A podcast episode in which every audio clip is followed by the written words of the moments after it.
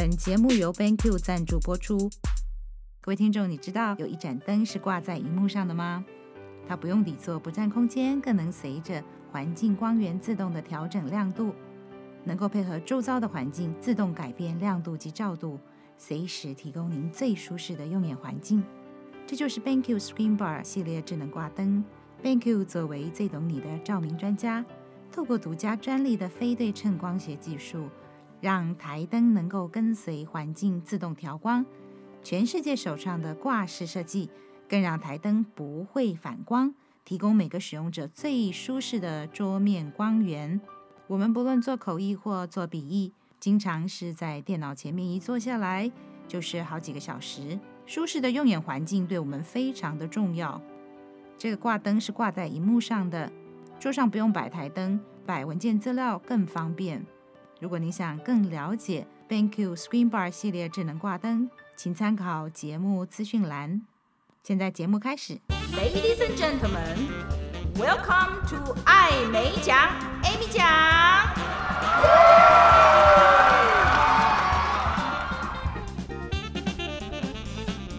各位听众，大家好，欢迎收听艾美奖，Amy 奖。我是人称艾美奖的 Amy 奖本人。没有被口译耽误的口译员。今天我们邀请到来自文藻外语大学的黄玉文老师 Joseph，或是陈 Joe。Amy 好，大家好。先要恭喜一下 Joe 老师，因为才刚接任了文藻的翻译系，还有多国语复译研究所的所长。是的，恭喜恭喜！谢谢谢谢。待会来听老师讲故事，您就会发现说。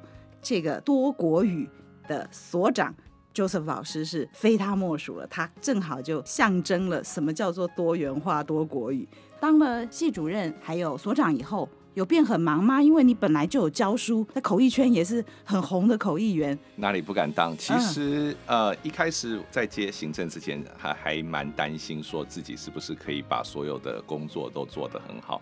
但是呃，现在接了以后，发现说。哎，其实还有一点像是倒吃甘蔗这样的，就是说，哎，知道说什么时候该做什么，什么时候该做什么。那课方面的话，负担稍微有减少了一点，但是我还是很喜欢在呃面对学生教书啊这样子的。所以对我来说，其实教学还是我最呃大的兴趣。所以每一个礼拜，我其实最期待的就是，哎，这一天有上课这样子的一个概念。嗯，但是行政方面，其实到目前为止也都还。蛮不错的，那学校的长官也很照顾我，那再加上说，哎，自己也大概已经发明了一套就是 SOP 这样子的，每天早上要做什么，每天中午做什么，每天下午呃下班以前要做什么这样子的一个一个 SOP，所以照这样走的话，目前来说是 OK 的。那口译的案子的话，就是有接的时候呢，就会想办法把一些时间空出来做准备啊，这样子。哇，时间管理非常厉害，时间管理的确是很重要的。所以，即便又硬生生的加了一个这么大的工作，所长、系主任，您都还是游刃有余。呃，不敢当，继续加油。当初会到高雄去发展，就是文藻带我下去。小时候一路都是在北部发展，也从来没有想过我会到南部去，就没有什么。机缘了，哦，民国八十八年到九十年这两年间，我有到文藻去兼课。那我跟 Joseph 老师第一次见面，其实是老师应高雄第一科大的邀请来演讲，然后我看到了。演讲的讯息，我就进去听，坐在大礼堂里面，看到了 Joseph 老师本人。当然，原本我就知道有这么一位老师，然后他也刚好是我 Montreal 的后期我的学弟啊，所以他在台上就讲啊，风度翩翩。突然之间，我听到他在台上说。你们学校有一位 Amy 蒋老师啊，我吓一跳。你还记得这件事吗？我当然记得，其实、哦、没有错。因为我当时其实也没有想到说，那个 Amy 你就坐在下面听我的演讲，所以那个时候后来发现说您在那边听的时候，我还蛮有一点不好意思，这样子还想说，哎呀，自己的这个偶像怎么就在后面就实际上出现？但是我还印象非常深刻那一天。对，嗯嗯。那后来我们就是演讲结束就稍微聊一下，从互相知道这个人，然后。就终于见面了，这样子啊，老师啊，我对您很好奇，因为听说你的这个背景真的是多国多文化多语，那跟我们讲一下。我听说您不只是中英口译，你在 Monterey 念的是中英组，那请问到底您会几种语言？然后为什么会呢？呃，首先我在 Monterey 其实不是中英组，呃，我在 Monterey 是英日组，真的，对，是日文组，哦哦哦对，但是呃，信息错误。我在台湾出生，嗯，那从小也大概都在台湾度过，可是到了小学时候呢，因为刚好因为父亲工作的关系，所以就举家呃前往呃法国的巴黎。法国，所以你会讲法文？呃，在那个时候是被迫必须要学法文，对，所以又多了一个。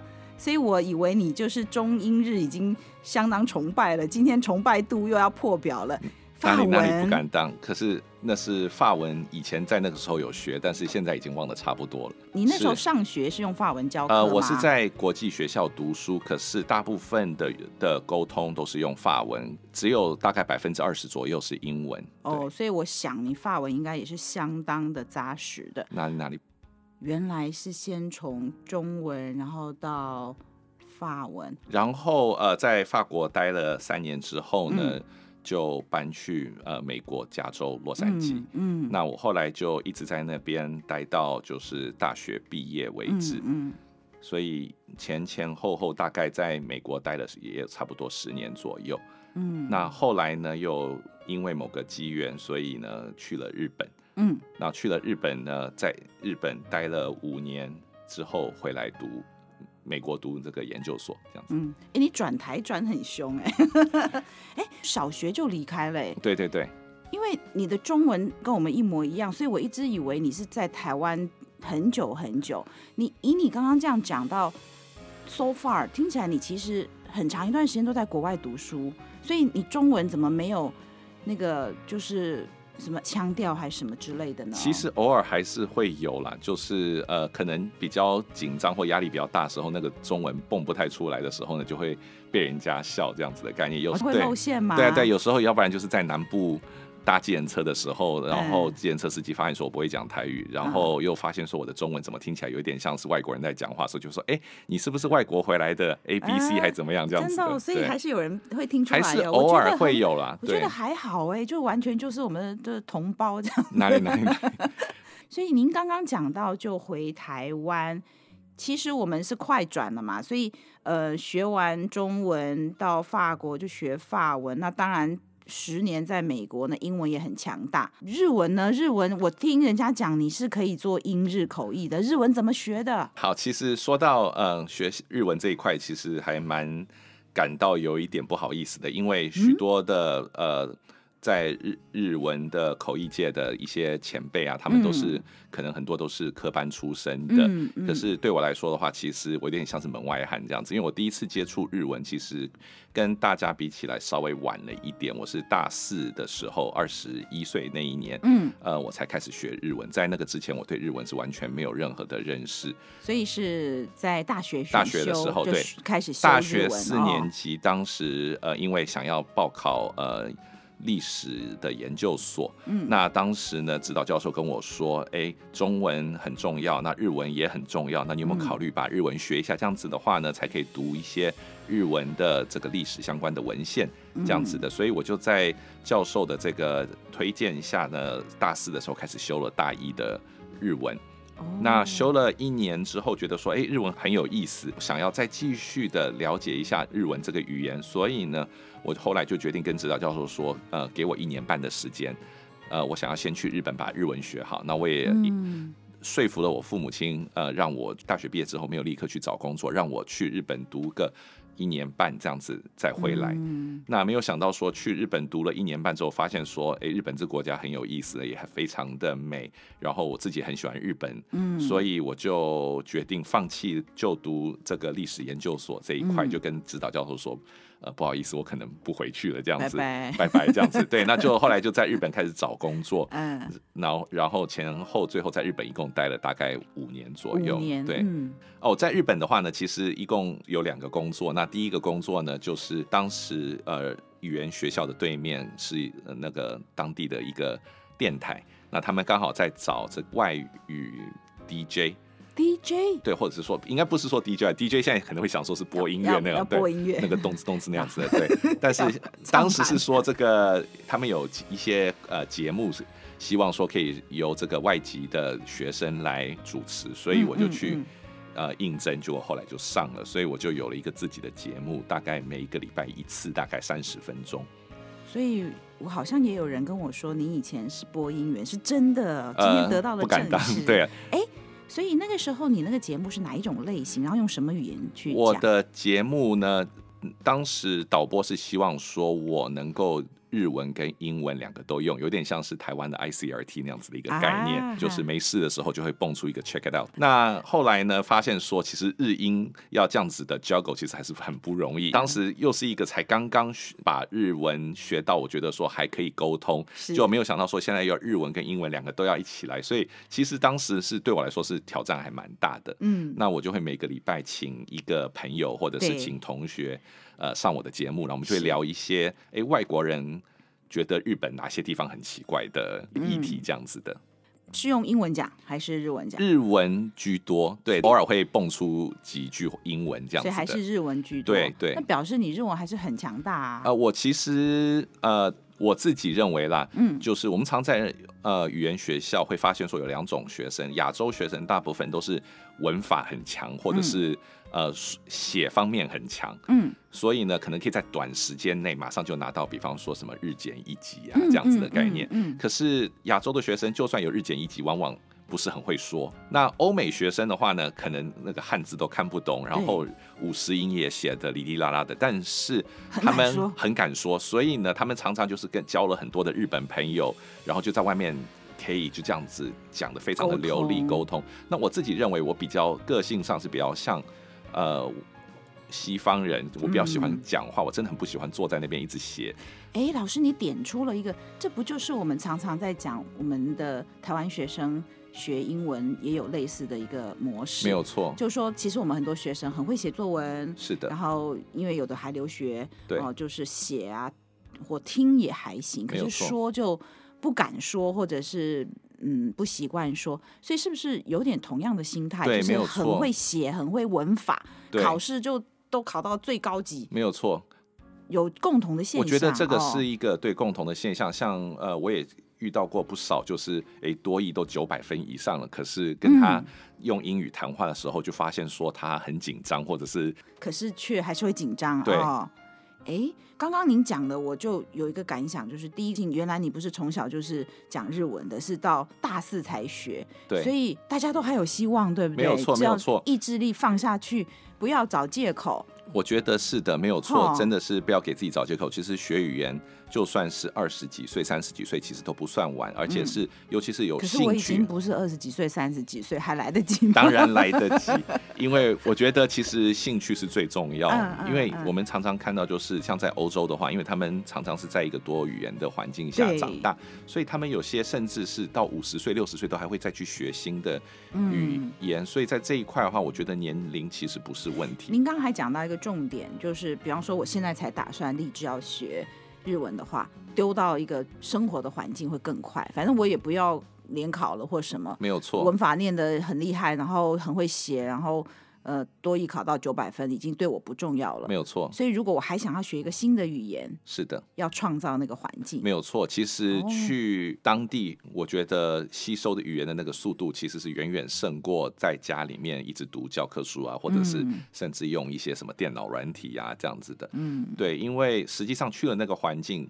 像比方说，每个人的目标不太一样，嗯，有些人可能是说我想要考日检一级，嗯，有的人可能会说，哎，我就是想把日文学好，会说日文就好。那这种情况，如果是后者的话，我觉得去日本当地，也许来一个 long stay，嗯，那这样子的话，其实你会发现说，日常生活用到的这些句子，很快的就可以马上 pick up 起来。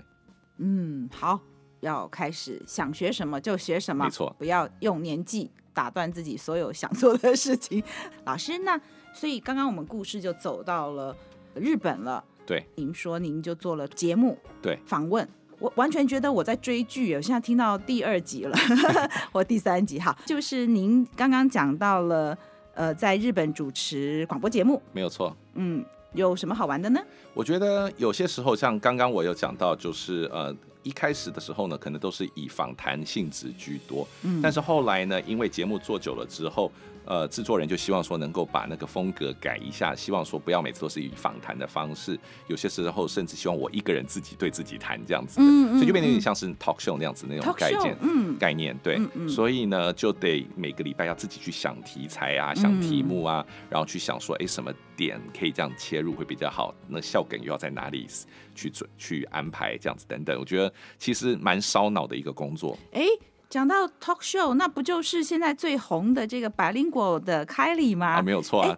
呃，各位听众啊，我们绝对不是要去蹭这个现在最红的播客，因为凯莉呢，她是我们 Monterey 的学妹学妹嘛啊，哦、所以您刚刚这样讲起来，老师也认识她嘛啊？我认识。哎，你要不要跟她搭档啊？因为她现在是 talk show 的女神呢。我觉得她的粉丝太多了，而且她的信信众也太多了。我觉得对，她已经是一个宗教。对，所以我觉得。我身为口译员跟身为老师，我觉得还是低调一点比较好。哦，是吗？对、哦，我只是想说，哇，那我们 Monterey 出了两个可以做 talk show 的，也是太厉害了。talk show 做了一年之后，因为那个毕竟不能够维生，不能维生，对，只能够去的就对对，也只是就是赚一点零用钱 这样子的概念。所以后来我就想说，要在日本再待个几年。那当时呢，因为日博待的那个小镇刚好在哪里啊？在呃爱知县，也就是嗯。日本的中部，中部对那个地方刚好，他们的当地的这个国中正在寻找这个外籍师资来教英文，嗯，所以我就去应征。那一开始的时候，他们会说：“哎，你怎么是长得像日本人一样？”他们本来以为是找这种金发蓝眼这样子的，对，至少也要 至少也要，要不然就是黑人这样子的。结果没想到说我这个呃跟他们长得一样的黄种人出现之后，他们就其实很犹豫，说到底要不要。聘我这样子的，是对。那后来呢，还要求我就是来一段英文的绘画。嗯、然后后来开口讲完之后，他们就说 OK 没问题的，所以我就当上了这个日本的这个国中英文老师，当了三年。我们的追剧下一集。日本教英文教了大概三年左右的时间，那后，后来有一天，我爸妈就打电话给我说：“哎、嗯，你到底还要在日本还要待多久啊？怎么一待就已经待了五年，是不打算回来了吗？”爸妈现在是人在哪里？爸妈现在呃回到台湾，可是当时他们当时他们在美国。OK OK，对，呼叫儿子回家，就是说呃，就是他对他们来说，好像在日本教英文不是一个。正当的工作，所以呢，他们就觉得说我以玩的性质居多，所以就问我说：“你要不要往下一步人生的下一步开始去考虑一下？”所以我就想说：“哎，那要走哪一条路呢？”那想说当时因为会日文又会英文，嗯，然后又会中文，那就想说，嗯，口可以考虑口笔译这一块，翻译这一块，所以我就呃那时候就申请了这个 Monterey 嗯的硕士班。那当时也没想说。一定能够考得上，因毕竟这个是当时被誉为说是这个联合国口译员的培育摇篮，没错的学校。我就想说，抱着一个就是啊，反正只是当做模拟考这样子的，申请看看，对，申请看看。我当初也是每一步路都觉得是。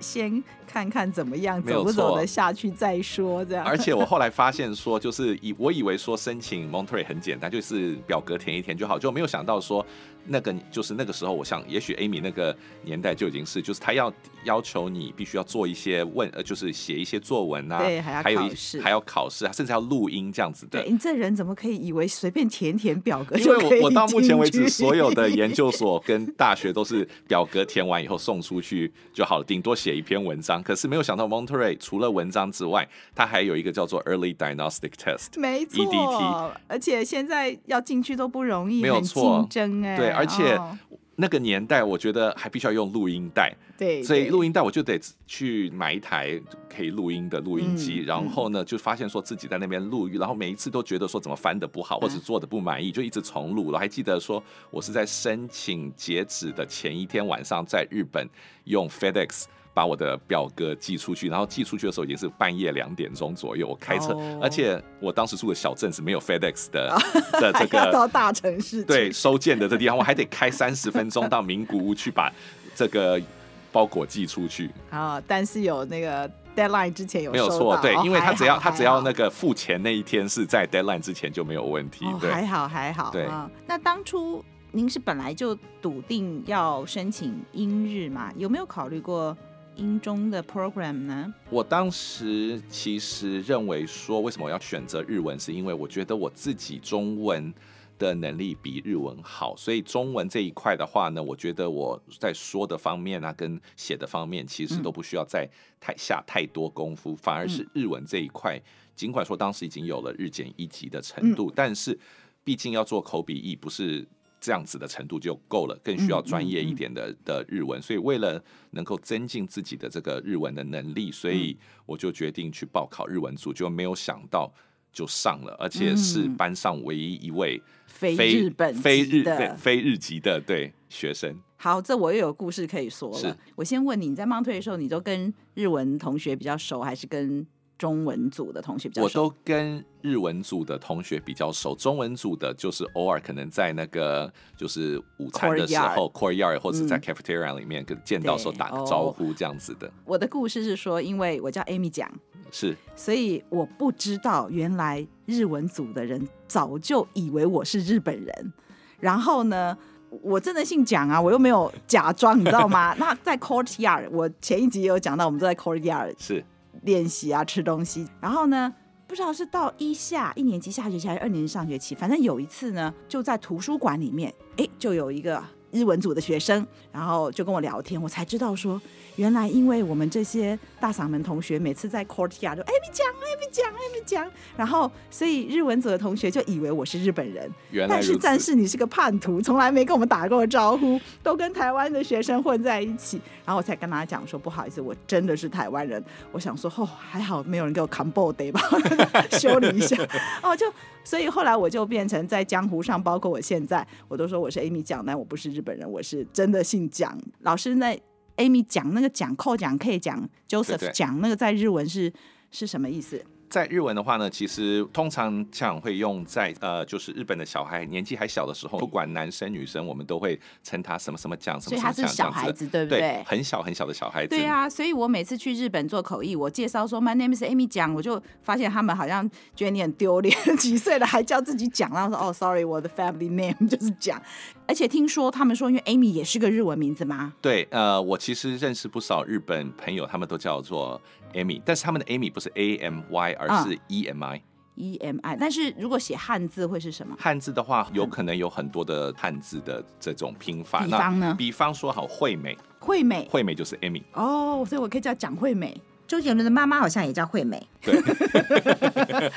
我们现在讲到就去 Monterey 念了。没有错。念了两年，可是我觉得那两年其实我自己念的蛮痛苦的，嗯、是因为我每一天都在后悔自己选了日文组，嗯、因为我们的当时的老师非常严格，嗯、都称他为就是地地狱老师这样子一个概 念，没有错，地狱来的老师，然后他就会一直讲说你的日文真的需要再加油这样子的一个，嗯、就是每天就是一直被每天被盯，然后呢，甚至说你要不要休学一年去日本再加强一下你的程度再回来呢？这样子。那时候你有没有想说，那我就转中英组算了？其实我当时。很想要放弃，然后呢，去中文组这样子，中英组这样子的。嗯、但是后来想说，嗯，我当初来这边的目的是为了能够证明说我日英是可以做的，嗯、所以我就跟老师说我会继续努力下去。我就花比较多的功夫在近日的这一块。嗯、那近英的当然，因为英文是我的母语，我就比较不太需要特别下功夫，但是。近日这块，我就是想尽办法跟我的日本同学每一天就是练。那一开始的时候呢，可能会从两小时左右开始练，后来就每一天加到大概四到六个小时。其实上课只一个礼拜只上两小时，嗯，可是我们光是练。口译大概可能每一天就练大概四到六个小时左右，一样哎、欸，我们那时候也是，就是每一门课可能就一个礼拜上一次，对，然后这么多同学就连轮一轮就下课，没有错，所以功力都是在约练习练出来的，真的，而且我觉得 partner 很重要，就是说你的 partner 如果是也是跟你有一样的，就是这种想要把自己的能力学好的话，我觉得这样子的话，就其实很多时候很快就可以。把自己的能力提高，也这就是为什么我到现在一直跟很多的同学讲说，其实口笔译，特别是口译这一块，光是靠上课是不够的，其实不够，课后的练习才是最重要的。嗯、这种 group study，如果每一个礼拜或者每一天，甚至可以做个大概两到三个小时，三到四个小时的话，你会发现说这远远会超过你在上课所学到的。要练习，要不然没有办法内化，没有错，对啊对，internalize，真的。那像练习的时候，搭档的选择你会怎么选择？有没有什么 pebble？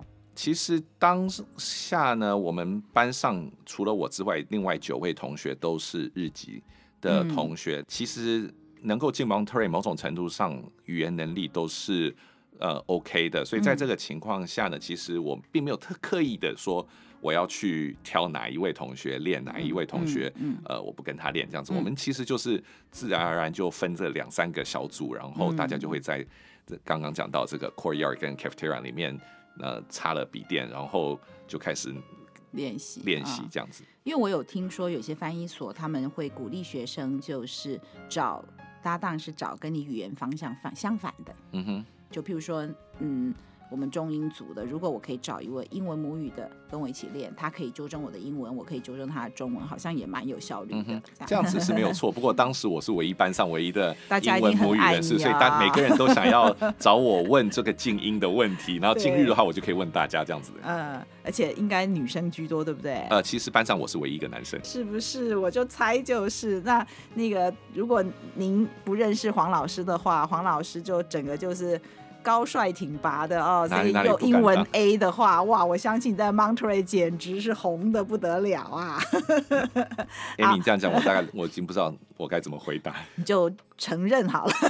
哪里哪里不敢当，欣然接受。好，那然后我们继续进入到我们的追剧的下一集。那 Monterey，但最终辛苦归辛苦，终于毕业了嘛啊、哦！然后接下来呢，要进入职场了，然后又有什么精彩的故事呢？在我呃硕一跟硕二之间的那一年的暑假，嗯、那那个时候呢，呃，大部分的 Monterey 的学生都会去找这个 internship 的实习。嗯，嗯那那个时候，因为我知道 Monterey 有一个很特别的实习，那就是跟斯坦福大学的医院签了一个呃医疗口译。嗯，的实习，那每个语言组合只能有一位同学去，一位啊，呃、这么竞争？对，因为是呃是非常竞争的，而且当时我们的指导教授就说，哎、嗯嗯，史丹福大学的这个实习非常的好，你可以把它写在履历表上面，然后很多的雇主只要一看到，哎，史丹福就会觉得说，哦，那你很优秀这样子。所以在这种情况下，我就想说，也不管我是不是真的很喜欢医学，我就丢丢看这样子的。那没有想到说，在面试的时候，他们发现说，哎。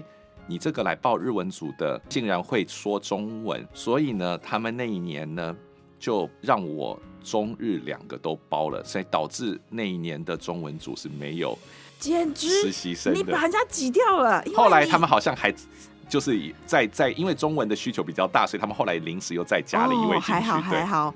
要不然这个，因为你太优秀，你硬把一个中英组的名额给挤掉了，就二和一你都可以做，绝对没问题。所以还好，后来他们还有找，对不对？有有有，后来要不然你可能被咒骂哦。真的真的，我每次经过那个 courtyard 的时候，都会发现说那个 TNIC 的同学就看到我的时候，就会有那种杀气出现，这样真的常常觉得背后刺刺。说怎么突然来一个这个这样子，就是把中文的这个。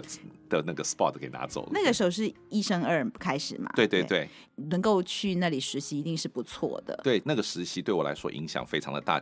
的确，在医院这种场合，在这种环境，嗯、呃，口译并不是我们在教室里面学到的，就是穿着西装、打的领带，然后坐在坐下来心平气和的在那边翻。其实不是的，是因为笑容真的没有错。我就曾经。翻过呃，在急诊室里面，嗯，呃，我帮一位可能有一点中风的这个华人的阿嬷在这边，嗯、医生想要知道说他是不是有中风，所以问了他一些问题，那、嗯、我就在协助口译。然后在我后面就一个刚刚被枪射中的哎呦的人扛进来，然后血喷的像像喷水池一样，喷水池这样子的，嗯、对，所以那一幕就是到现在我还记得。那我想说我。嗯一开始以为说我自己可能看到血会昏倒这样子的，其实，在口试的时候，他们就有问过这个问题，就是你看到血会不会昏倒，或是你怕不怕？对。那我就心里想说，我如果当下想怕的话，就没就没有机会，我就说，嗯，没有问题，OK 的。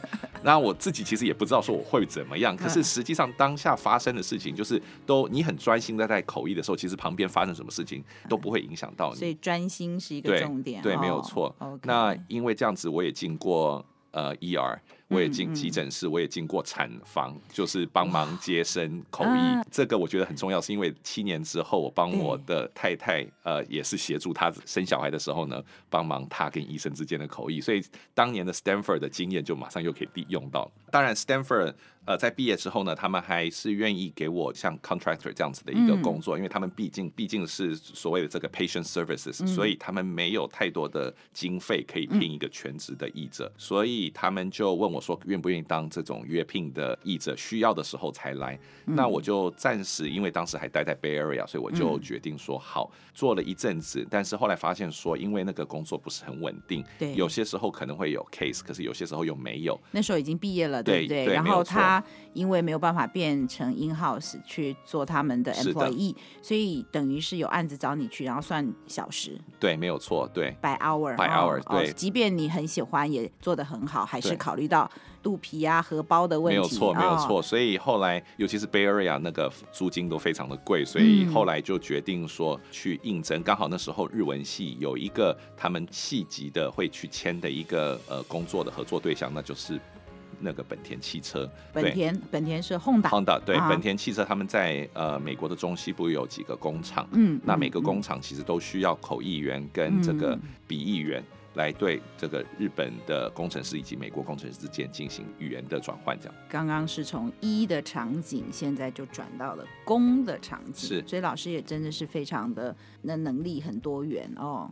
哪里哪里？因为我想说，当初去 Honda 的时候，我就自己想说，我对车子完全不懂，对制造业、对这个工科这方面又不是工科出身的，其实都不太懂。那其实学姐们给我的建议就是，没有一个人懂啊。在你之前已经有 Monterey 的学姐在那做这个证。对，本田每一年大概都会录取五到六位，就是班上一半的，对。一半的同学去这个中西部。您的意思是说，在 Monterey 念日文口译组，对不对？对对对。毕业就有一半有工作机会到本田去了。其实是没有错的，因而且这是很特别的，因为没有其其他的语言组合是没有这样子的一个。对啊，我们那时候一个机会。毕业就不知道怎么办了，没有开玩笑，我就回来了。Honda 是因为说他们真的很需要这方面的人才，嗯，因为本田的技师大部分来自日本的技师都不是。英文非常的好，嗯，所以他们这个需求量是非常的大，嗯，所以每一年他们都会在这个 job fair 的时候来宣传，宣传完就当天就面试，哦，面试完之后呢，一个礼拜后就通知你去俄亥俄州。俄亥俄早安大学，不好意思啊，我每次一听到俄亥俄州，俄亥俄，因为以前有一个笑话，就是说，就那个美国的元首，然后要见日本的元首，然后就说，请问他们怎么打招呼？然后他们就说。早安叫做 Ohio，然后他就记不得，他就说你就是那个州啊，对对对，所以从此以后我只要一听到美国的俄亥俄州，我就免不了会想到早安州、早安大学 Ohio 哦，好，对对对。那就是全职的工作，对不对？没有错，因为当时是，而且是是除了全职之外，当时对日籍的学生来说，很大的一个魅力就是他们愿意提供 H1B visa。H1B visa 就是呃，如果想要留在美国的话，一定要有签证，工作签证，工作签证，所以它是属于技术人员的工作签证。哎，很高哎，没有错，算是很好的条件哦。对，而且所有外国人不管什么语言是有一个定额的。没有错，其实大部分 H1B 都是用在呃。工程师上面比较多，技能方面的这一块比较多。嗯、那可是口译员的话呢，也可以用 H1B 这个，嗯、但是很少在美国会有业者会想要用 H1B 来 sponsor 呃这个口译员，因为他的需求并没有多到说他可以要一个全职的。可是本田的话呢，他们其实是需求量很大，嗯、所以在那个时候有可以有 H1B。那我是不需要，因为我自己有美国的国籍，这不是一个很对我来说很大的诱因，但是。能够每一天八小时的 in house 口笔译两个都可以做到，我觉得这个机会是很难得的，因为这比在一个对一个刚毕业的研究生来说的话，其实与其一开始就走 freelance，对我来说 in house 把经验累积好，然后呢把基础打好的话，之后再进到 freelance，我觉得会比较好。大企业没有错，大企业有很多东西可以学，真的真的。所以当然已经年代久远了啦，已经时空背景不一样。我们当初有些同学想要留在美国的都很难呢。嗯，他们跟我说，必须找到雇主帮你申请你刚刚讲的工作签证。是，那不是每一个单位都愿意。对，那有找到一个职位，然后你可以做，然后雇主也愿意帮你申请工作签证，然后又符合相关的法规，所以当然 Honda 这样的企业，它等于是很指标性的，它到美国去投资设厂，对，没有错。哦、我觉得可能一方面也是因为 Honda 本身是一个很大的品牌跟很大的企业，嗯、所以透过这样子的方式呢，它可以。比较容易去争取到这个美国的工作签证，嗯，不然当时其实对我很多在读中英组的同学，他们最后呢，可能就就算是呃会议口译是，或者是口译毕业的，他们也最后可能必须在那个时候呢，在戏谷找一个像是 localization 本地化这样子的一个公司工作，才可以有签证留下来，不然的话呢，很多最后就是如果没有美国的。这个护照，或者是没有这个工作签证，就只好回国回家了。对，哦，那我们现在不是有几个大企业要去美国设厂？不晓得未来的 Monterey 的中英组的会不会因此而受惠哦？我也希望说，像是那个我们去到美国的这些呃台湾的企业，如果可以运用这些呃口译人才的话，我觉得这样子会让工作比较 smooth 一点。可是。我自己认为说，很多时候台湾这边可能的想法是说，那我们就要我们自己的工程师讲英文就好了。对，我也是这样想，因为其实我们当然目前媒体上听到的就是富士康啊，或者是台积电都有到那去。嗯、那从你刚刚那样的一个模型，我就想说，哎，也许将来我们的 Monterey 的或或别的学校的中英文的人才就可以进去做同样的工作，是就是帮他们翻译。对，但换个念头。我觉得他们在招募的时候一定会招那个英文好的，对不对？对，这其实日本的企业里面，像我刚刚讲到，我是帮 Honda 做、嗯、呃做事。呃，日本的汽车除了 Honda 之外，当然还有 Toyota 丰田汽车。丰、嗯嗯嗯、田汽车他们的企业文化就完全不一样，嗯、他们派出去的呃技师跟工程师就是比较所谓的精英，嗯、也就是说可能都是东大或者是京都大学或者是东北大毕业的，嗯、所以英文都很好，嗯、直接到了美国就可以开始立刻的融入当地的这个生活，跟实际上开始呃提供这个技术转移。嗯，可是。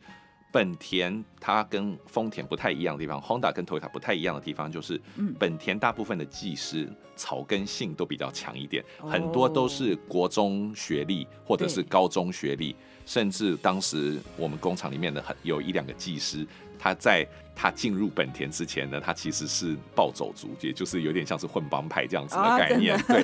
可是后来他因为日本很重视呃技职这一块，呃、所以呢进来学习，所以他虽然只有高中学历，可是他在这个生产线待了二十年，待了三十年，所以他的经验非常的丰富。只要你的对造车的技术够好，没有错，不怕。对，英文英文讲不好没有关系，我会帮你解决语言的问题。所以这个是本田的，他的在这个对于他重视技术，他不重视你的语言能力这一块呢，我觉得是跟 Toyota 比较不太一样的。嗯、原来如此。那我在 Honda 待了也是一待就待了三年。那待了三年之后呢，其实会发现说，越来越熟悉整个口译的环境，然后越来越熟悉整个翻译的内容。那一旦熟悉之后呢，我觉得如果再一直待下去的话，就没有什么成长的空间。所以我觉得，身为口译，如果我今天把这个领域的呃，知识跟专业稍微培养好了之后呢，我就会想要朝另外一个领域迈进。那当时呃，也就是在本田待了三年之后，我其实一直在想说，我下一步要怎么走。嗯，呃，一开始的时候呢，在一个机缘下，刚好呃有机会接受了这个迪士尼的面试。迪士尼刚当时呢，他们是在找口译员，那他们希望说能够找英日的口译员。嗯，那我就去应征，因为。他们当时呢，需要去协助上海迪士尼的这个建造，所以呃，嗯、很多的日本工程师是要到上海去的。那他们需要这个英日口译员的原因，是因为在那边呢，他们才能跟美籍工程师以及中呃以及中国的工程师沟通。所以好国际化，所以现在听起来就是有美国的迪士尼的人员跟日本迪士尼的人员要去。中国上海设一个新的迪士尼，没有错哦，好有趣，嗯。所以呢，当时呢，他们是跟我谈说，希望说我能够呃担任他们的在上海的译者。可是我跟他们谈了实际上一些工作条件之后，发现说迪士尼他们其实不太愿意以所谓的这个 full time 或者 in house 的身份。呃聘我，嗯，因为他们可能觉得说上海迪士尼的工程完成之后呢，也许就不需要我这样子的人了，嗯嗯，嗯，所以就只提出了用约聘的方式，也就是 contract 的方式。可是以我那个时候呢，已经到了三十多岁的时候，我就想说，嗯，呃，我可能可以走 freelance，但是我觉得，与其选一个 contract 这样子的工作，我还是比较想要安定一点。嗯，所以在那个时候，我就迟迟的没有给迪士尼一个回应。有一天，我刚好在跟我的阿姨聊起呃工作的时候呢，我阿姨说，哎，台湾有一所学校叫做文藻，嗯，他们。正在找翻译系的老师，不然你要不要去投投看？那为什么会这样说的原因，是因为我阿姨是文藻校友，她就跟我说这个学校很不错，你一定要去。可是对我来说，当时并没有回台湾这样子的一个念头，因为我都已经基本上大部分的人生都在美国度过。我觉得说，哎，现在再换一个国家，或是再去亚洲，感觉上需要心里面的这个准备啊，还有这种调试的话，可能还是就是说某种程度上还是需要的。那对我来说的话呢，已经。三十出头，然后在那个时候又要再改变一个大环境，我觉得是不太容易的。不过因为我没有特别多其他的 option，在那个时候，我就决定说，好吧，那不然偷偷看。我就自己填了履历表，然后填了这个报名的表格，然后他们还需要我提供一个呃 DVD，嗯，录一下我自己试教的那样子的一个影片，所以我就只好自己搭了三脚架，然后自己拍摄，然后把它寄到台湾去。但是寄出去之后呢，有好一阵子都没有回应，就是我以为说就石沉大海这样子的，所以我就一直跟 Disney 接洽。那正当我要准备接受 Disney 的 offer 之的时候，呃，突然有一天有一通电话从台湾打来了，然后他们就说：“哎，那个老师，你八月可以回来吗？”我就说：“呃，为什么？”他说：“因为我们决定聘你啦。”恭喜恭喜！面试呢？他说：“啊，不用面试了，就来就好了。”经学经历太强了，没有没有 我也不知道，就是哎，这是我第一次，难道没有经过面试就直接上了这样子的一个概念吗？所以我就后来就烦恼了很久，我还记得，就是我在床上大概就是打滚了，大概就滚来滚去，滚来滚去，就是睡不着，想说我到底是要辗转反侧，没有错，而且那个 我其实是很讨厌那个感觉的，那感觉就睡不着，然后又吃饭又吃不下，就是一直在想说我到底是要回台湾呢，还是？去迪士尼这样子，在床上滚了几天啊？我大概辗转反侧，茶不思饭不想的感觉。没有错，我大概嗯，大概这样子持续了快两个礼拜左右时间。哦，很久哎，对，因为对我来说真的很挣扎，因为对我来说，决定哎，尤其是对我来说，就是从一个习惯的环境北美再转回亚洲，这个其实是需要蛮大的勇气的。嗯。那后来我弟弟跟我说了一句话，其实打醒了我，他就说：“不然你就。”丢那个钱币来决定啊！我说什么东西？他说你丢了以后呢，答案知道了以后，如果在那个当下你说嗯，我还是要再丢一遍，那就代表说那个不是你真心你想要的。感觉起来就是一种博杯的概念。对对对对，可是他意思就是说连续三个圣杯？没有错没有错。我心想说，哎，这跟台湾那个博杯很像嘛。不过我后来就就我后来就就丢了那个钱币，然后呢，结果出来了，那出来就是说去台湾，那我心里。也没有说我想再重丢一遍，看看是不是会有迪士尼出现。呃、所以也因为这样子，我就想说，好，那或许台湾就是一个我命中注定要选的这个工作。嗯，那所以我后来我就决定选择了台湾，所以就回来了。哇，原来啊是用这个丢钱币就决定了我们的未来啊！不知道怎么办的时候就。丢钱币，难怪很多人必须做决定的时候，就到庙里去托付给神明这样。是是是，某种程度上也是一个，就是 哎，责任不是我的，反正就丢给你就是了这样子。对啊，不过有时候是很难做决定，一旦做了决定，后面都认真走，还是都走下去，所以。姑且就让机运哈，或者是神明的旨意帮我们做决定，没有错，也是一条路。对，因为我基本上相信，说我一旦决定我要做什么之后呢，我就不要再去想另外一条路会怎么样，我就是把自己目前的前面的这条路做好，然后呢走好，然后尽全力这样子的一个概念。那这个丢钱币或把杯，后来走到现在也很久了，有没有后悔呢？呃，一开始来文藻的时候呢，我本来打算只待一年而已。嗯，呃，我还跟我的。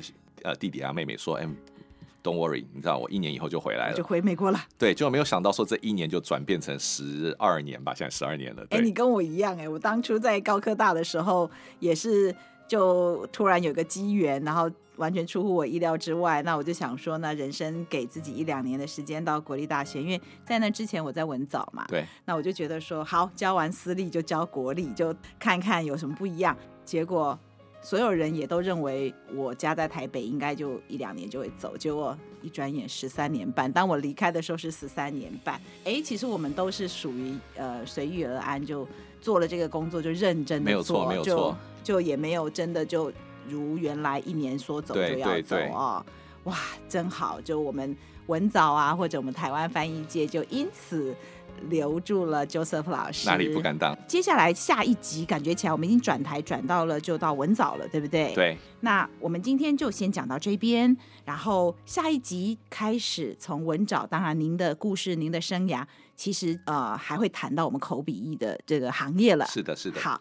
各位听众有没有跟我一样这一出戏听得津津有味呢？那我们今天先讲到这边，我们暂时先打住，请待下集分解。Joseph 老师，谢谢您，我们下一集再继续听您说故事好吗？谢谢 Amy，谢谢各位听众今天的聆听，我是主持人艾美讲 Amy 讲，我们下一次空中再见，欢迎各位当我的一家人翻译的译，拜拜，拜拜。